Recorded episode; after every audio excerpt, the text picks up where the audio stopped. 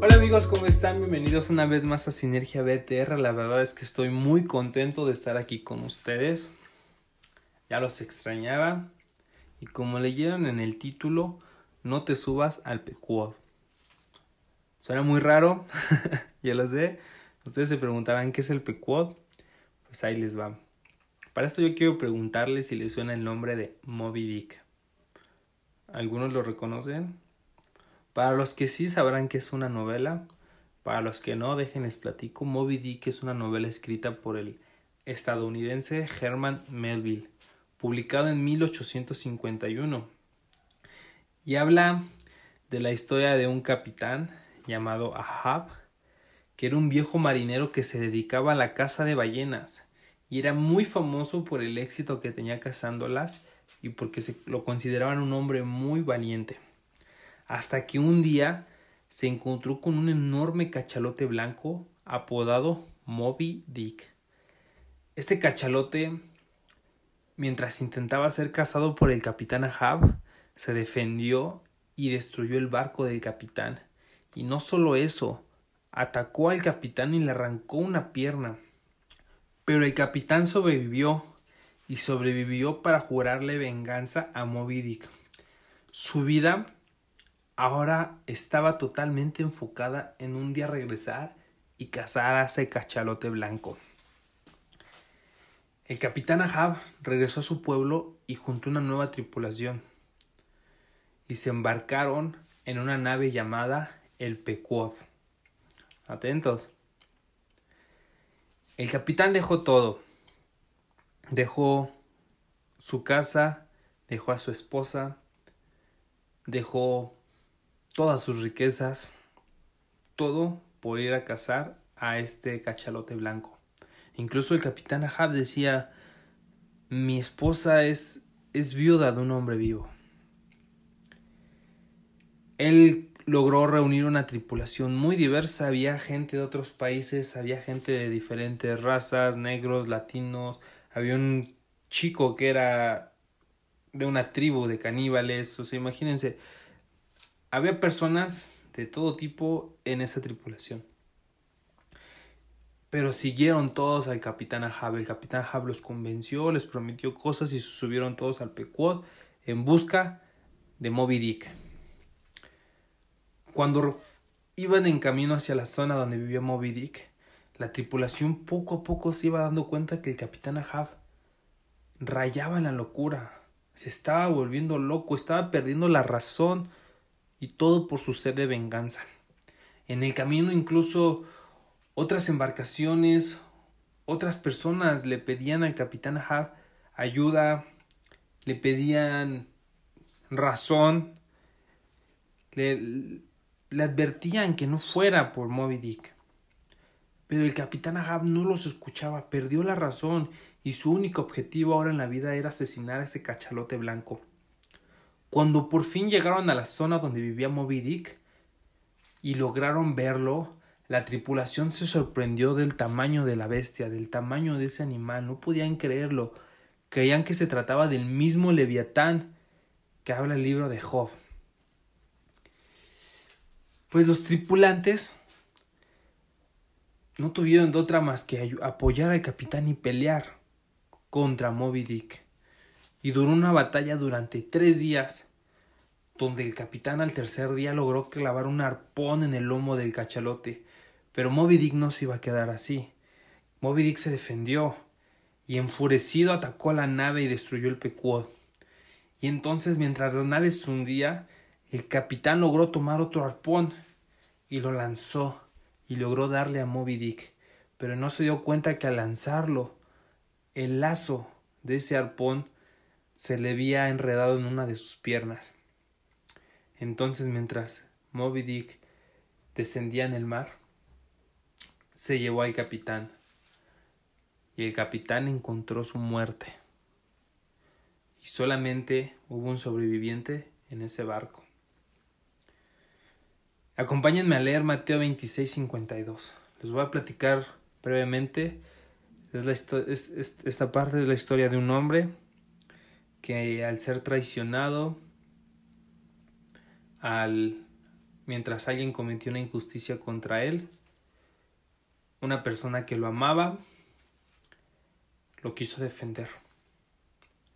Sacó una espada y atacó a las personas que le iban a hacer daño. Y entonces la otra persona le dijo, vuelve tu espada a su lugar, porque todos los que toman espada a espada perecerán. Esta persona fue Jesús. Fue Jesús deteniendo a Pedro para que no atacara a las personas que lo iban a arrestar a Jesús.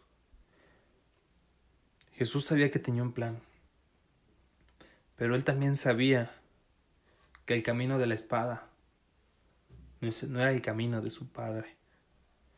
¿Cuántas veces hemos querido desenvainar la espada? Yo lo he querido hacer muchas veces. Yo creo que no tengo la cuenta, yo creo que si la llevara lo hubiera perdido porque muchas veces ante alguna injusticia la verdad es que yo quisiera darle un puñetazo a alguien, hacer algo, yo quisiera, aunque sea con palabras, insultar.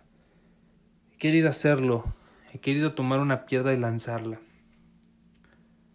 Pero no es, no es la manera de Dios. ¿Ustedes qué hacen ante la injusticia? Siempre ante la injusticia queremos hacer algo. Hoy en día lo vemos en tantos movimientos. Seas o no cristiano, muchas personas estamos en contra de la injusticia. Y aún más los cristianos, porque tenemos al Espíritu Santo y el Espíritu Santo nos pide hacer justicia. No nos deja tolerar la injusticia. Un cristiano no puede ver un mal y quedarse con los brazos cruzados. Queremos justicia. Pero esta es la pregunta que yo les hago. ¿Qué justicia quieren? Cuando vemos un mal, ¿qué hacemos? Es más, ahí les va una mejor pregunta. Cuando nos hacen mal, ¿qué justicia pedimos? Según la RAE, la Real Academia del Español, la justicia es el principio moral que lleva a dar a cada uno lo que le corresponde. O sea que queremos que a otras personas les corresponda algo. Pero ¿qué creemos que les corresponde? Queremos que las otras personas correspondan a las consecuencias de lo que hicieron. Queremos venganza, ya sea una venganza legal o ilegal, pero por dentro de nosotros queremos tener el derecho de vengarnos de la otra persona, porque esa es nuestra justicia. Creemos que una persona hace un mal y nosotros tenemos el derecho de tomar una piedra y apedrearlo. Vemos una mujer que cometió adulterio y queremos lanzarle una piedra. Juntamos además a más personas para que arrojen piedras junto a nosotros. Recuerdo cuando era niño y, y, tengo un hermano y yo me acuerdo que cuando él y, y yo peleábamos, si él me daba un golpe, yo me creía con el derecho de regresarle el golpe. Y como yo le había dado un golpe, él se creía con el derecho de regresarme el golpe. Era un ciclo interminable. Cada uno tenía el derecho de golpear al otro. Los que tendrán hermanos sabrán de lo que hablo. Pero este era un ciclo sin fin donde nada, no terminaba. Porque él me regresaba el golpe y yo se lo regresaba y era un ciclo totalmente sin fin. Y yo me creía con el derecho. Yo creía que lo que le corresponde a él era que yo le diera un golpe porque él me había dado uno. Muchas veces creemos que cuando una persona nos hace mal, lo que a él le corresponde es que le hagamos el mismo mal. Sí, en la Biblia está escrito ojo por ojo y diente por diente. Ustedes lo pueden leer y pueden decir es que se merece eso. Pero esa no es la justicia de Dios. ¿Quieren saber cómo es la justicia de Dios? Acompáñenme leyendo Romanos 3, del 25 al 26, se los voy a leer en la traducción del lenguaje actual. Y ahí les va. Dios envió a Jesucristo para morir por todos nosotros. Si confiamos en que Jesús murió por nosotros, Dios nos perdonará. Con esto, Dios demuestra que es justo y que gracias a su paciencia ahora nos perdona todo lo malo que antes habíamos hecho. Él es justo y solo acepta a los que confían en Jesús. Ahí les va otra vez esta parte. Gracias a su paciencia, ahora nos perdona todo lo malo que antes hicimos. ¿Quieren saber cómo es la, justicia de Dios? Dios es paciente, es un juez paciente y es un juez que perdona. Y quieren ver la muestra de que Dios nos perdonó, está en Jesús, en que dio a su Hijo para morir por nosotros. Y solamente nos pide que confiemos en que Jesús murió por nosotros. Wow, es, es increíble. Nosotros tal vez nos merecíamos algo. Nos merecíamos algo por nuestros pecados, por nuestras malas acciones, por lo que habíamos hecho. Muchas veces la gente nos lo dice, te lo merecías. Y, y, a veces la gente no tiene que decírtelo, tú lo sabes. En el fondo hay personas que yo sé que se golpean en el pecho y se dicen, me lo merezco, me lo merezco, me lo merezco. Pero ¿sabes qué hace Dios? Dios ante tu error, ante tu equivocación, te perdona. Y no solamente eso, Él paga la deuda. Imagínate que, hablando terrenalmente, yo robo una tienda y el mismo dueño de esa tienda va y paga la fianza porque me atraparon robando. ¿Se imaginan eso? ¿Ustedes harían eso por alguien que entra a su casa y les roba dentro de su casa?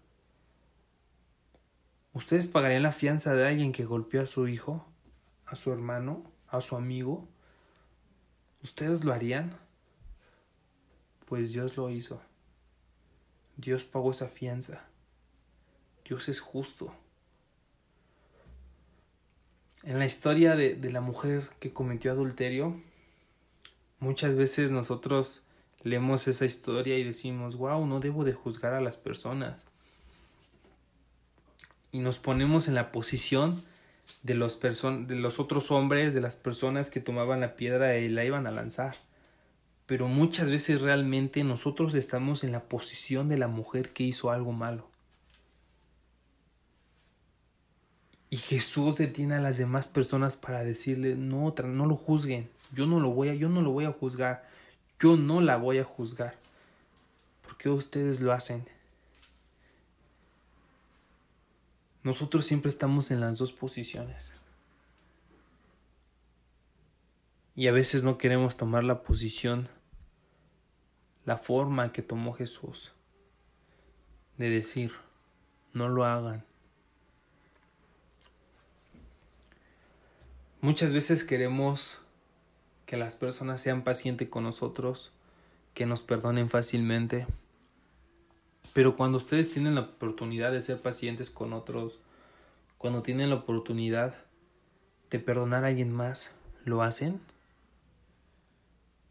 Acuérdense que con la vara que somos, que juzgamos, vamos a ser juzgados. ¿Ustedes lo hacen? Dios nos perdonó fácilmente. ¿Ustedes perdonan? ¿Se acuerdan que les platiqué de la historia de mi hermano y yo cuando peleábamos? Esto es cuando era niño todavía. no creo que acaba de pasar, pero cuando él, él me daba un golpe a mí y yo se lo daba, nos queríamos con el derecho el uno al otro a golpearnos. Pero, ¿saben cuándo terminaba la pelea?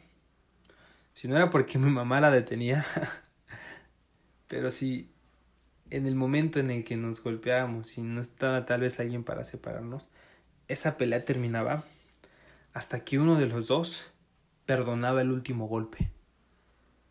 Cuando uno de los dos perdonaba el último golpe, se acababa la pelea, se acababa ese ciclo de mal, se acababa ese círculo vicioso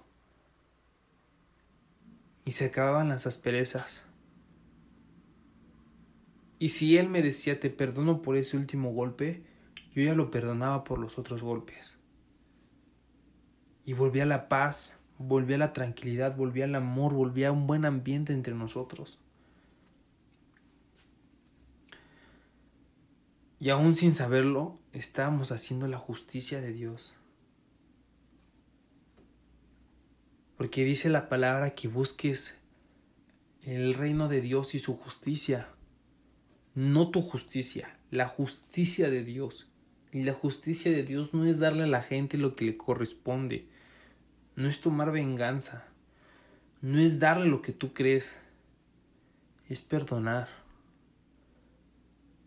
Porque la justicia humana, la justicia tuya, la justicia mía, solamente causa mal. Y es un ciclo interminable. Hay una canción de un rapero muy famoso que se llama Yerba Mala. El rapero es Vico C. Busquen la canción en YouTube, me gusta mucho, dura tres minutos, cuatro a lo mucho. Pero es la historia de, de un barrio, un barrio conflictivo, algo así como un de gueto de Estados Unidos, no sé cómo decirlo, pero es un barrio conflictivo. Es algo que yo veo día al día muy seguido en donde yo vivo. Pero es, es la historia de un hombre apodado Hierba Mala. Hierba Mala asesina a tiros a un hombre. Ese hombre tenía un hijo y ese niño vio el asesinato de su padre a manos de Hierba Mala. El niño creció con odio, creció resentido, buscando vengarse algún día. Y cuando cuando creció este niño, se metió a, a, estos ambientes, se metió a la mafia, consiguió un arma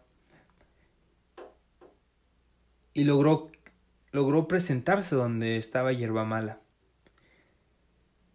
Y cuando se paró frente a Hierba Mala, desfundó su arma y lo disparó y lo asesinó.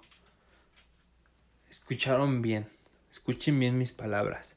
El niño, que ya era un joven, asesinó a Hierba Mala. Pero al mismo tiempo, Hierba Mala no murió.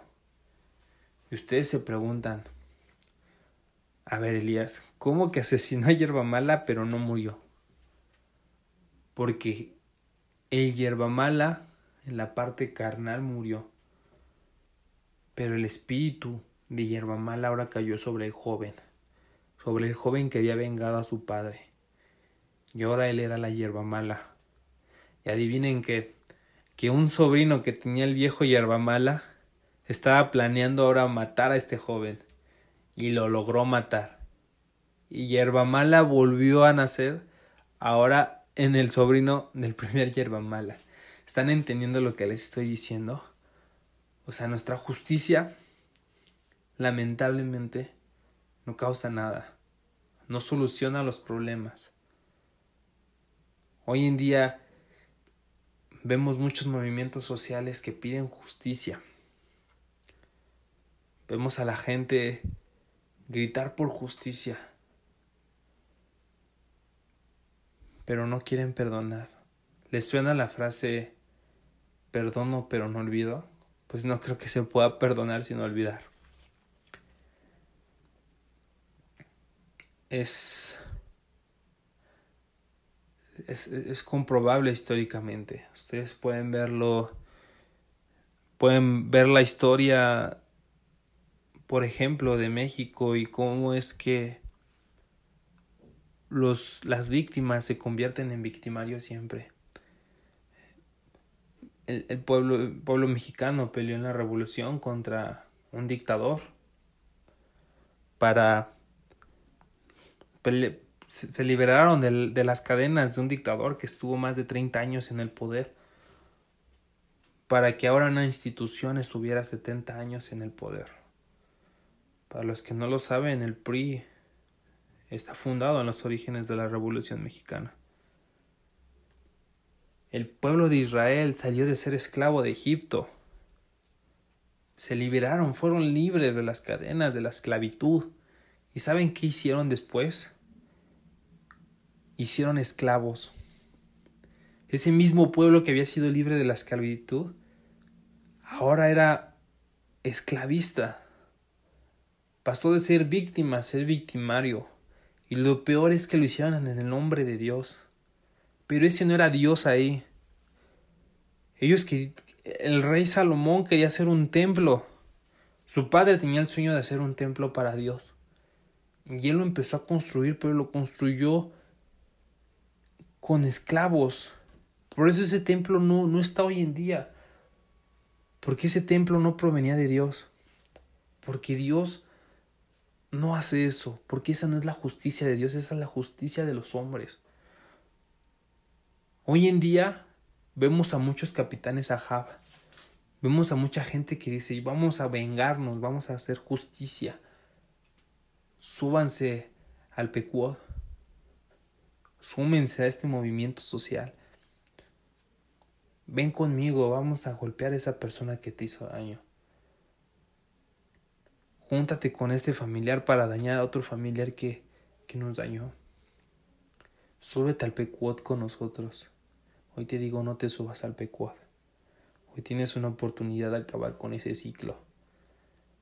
El capitán Ahab perdió todo por querer hacer su justicia, por vengarse.